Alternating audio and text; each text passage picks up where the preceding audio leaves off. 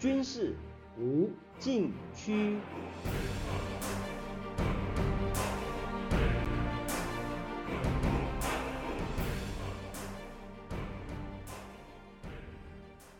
听众朋友们，大家好！您现在收听的是自由亚洲电台的军事无禁区栏目，我是栏目的主持人齐乐意。今天谈台湾的不对称作战。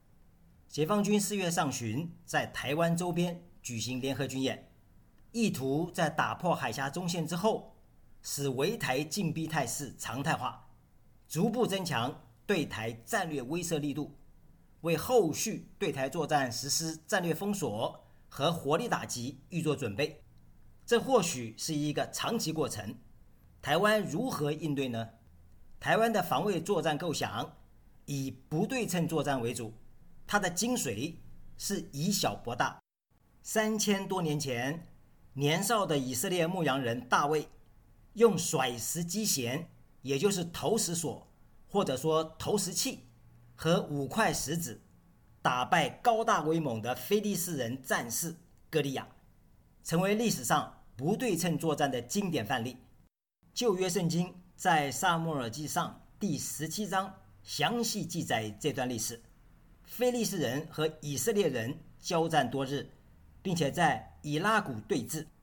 菲利斯人派出歌利亚向以色列人下战帖，要求以色列人推出一名勇士与他决斗。一决胜负，以色列王扫罗和全军听到歌利亚的震天谩骂，都极其惊恐害怕，不敢出战。年少的大卫是牧羊人，奉父命来到军营，给他三个参军的哥哥送食物。听到歌利亚的骂阵，视为对神国军队的侮辱，义愤填膺下，请命迎战，竟然神迹般的击杀歌利亚。这段历史对台湾发展不对称战力带来一些启发。首先是力量对比与作战态势。歌利亚的身高约两百九十公分，也就是二米九，巨人般身躯。他穿的铠甲五十七公斤重，手拿长矛，粗如织布的机轴，仅仅枪头就重七公斤，护具齐备，一般壮汉无法承受。和年少的大卫形成巨大反差。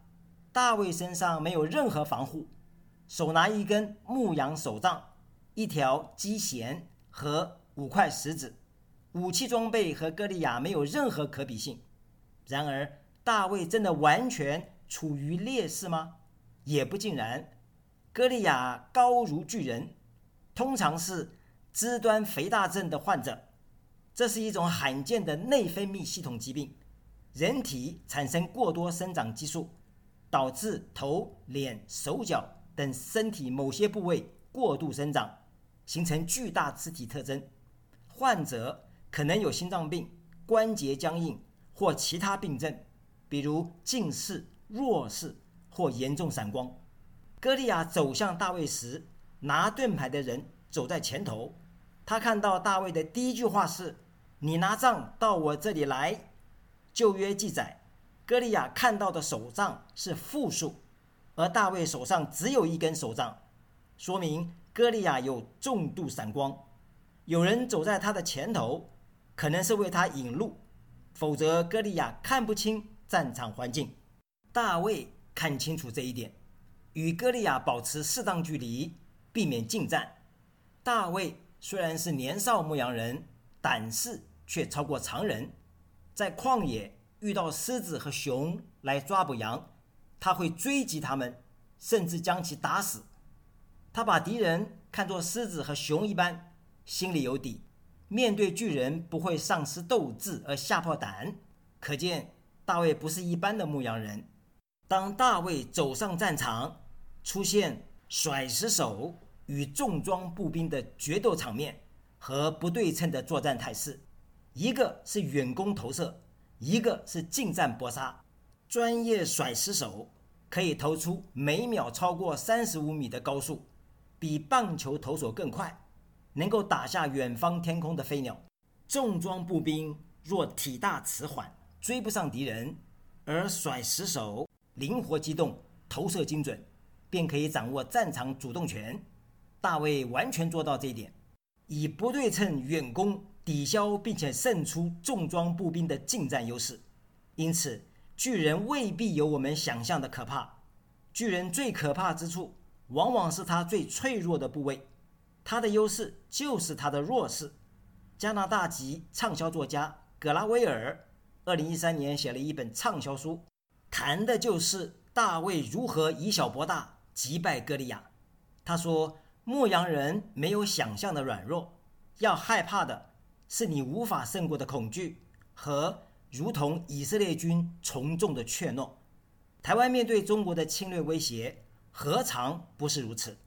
解放军如庞大的战争机器，火力凶猛。”但因为高度集权、缺乏灵活度而可能反应不及，作战单位多而复杂，也可能协同困难。这是台湾取胜的机会，不能硬拼，只能自取，塑造不对称作战态势。这需要基本防卫能力。若没有像大卫击杀狮子和熊的本事，至少要有驱赶豺狼的能力，否则不对称作战无从谈起。下面休息一下，马上回来。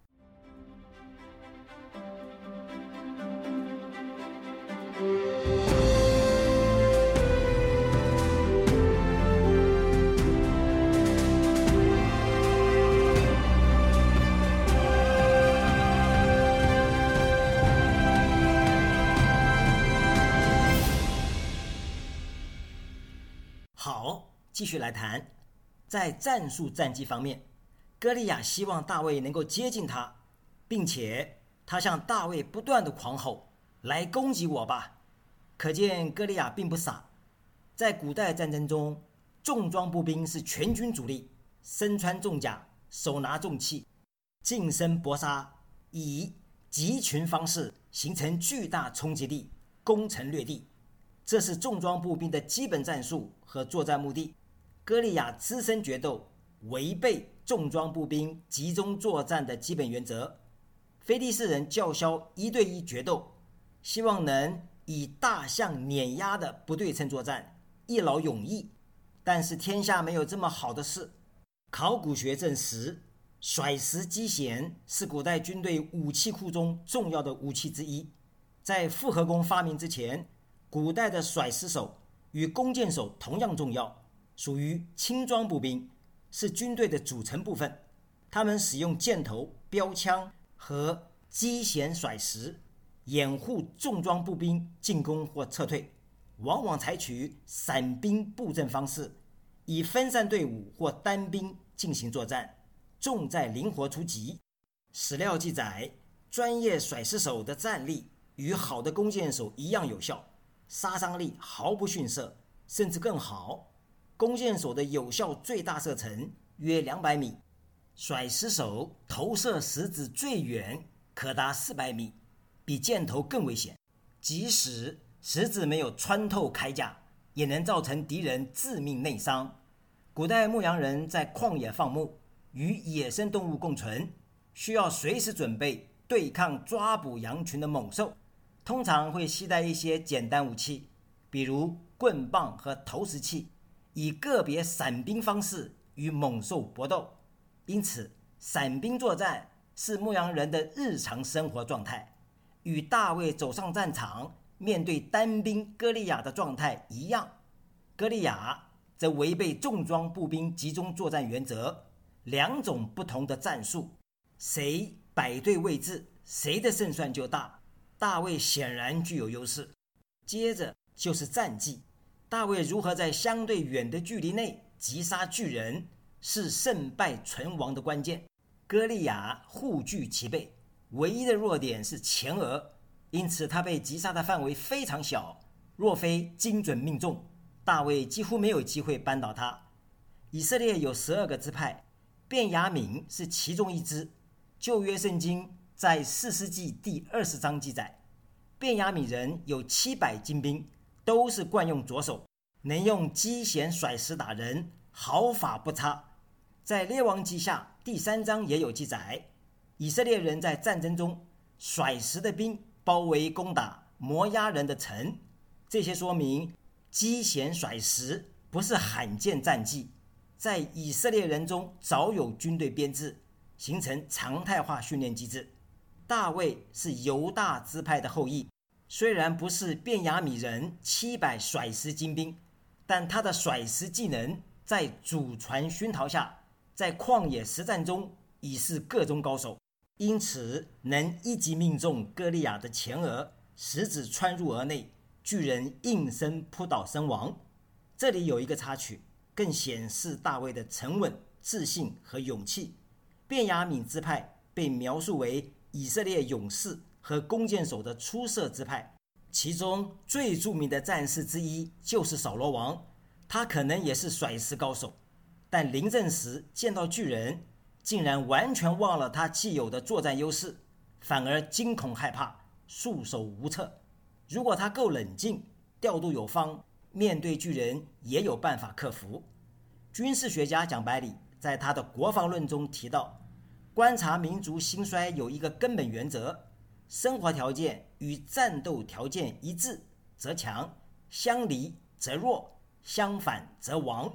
毫无疑问，大卫是生活条件与战斗条件一致的真实写照。下面休息一下，马上回来。